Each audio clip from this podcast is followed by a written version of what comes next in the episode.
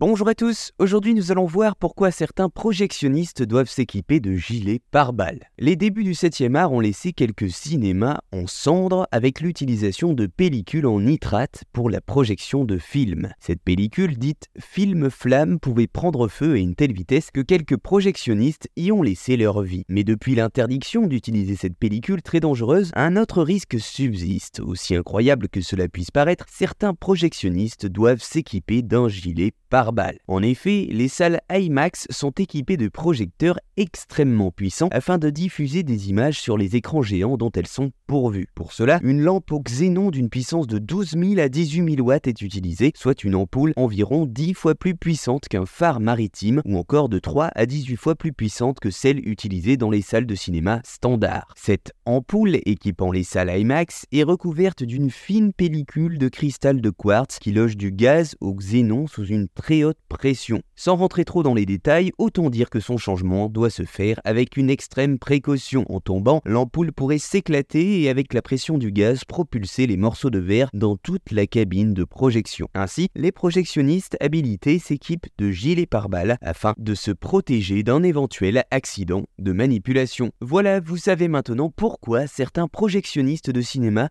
doivent s'équiper de gilets pare-balles.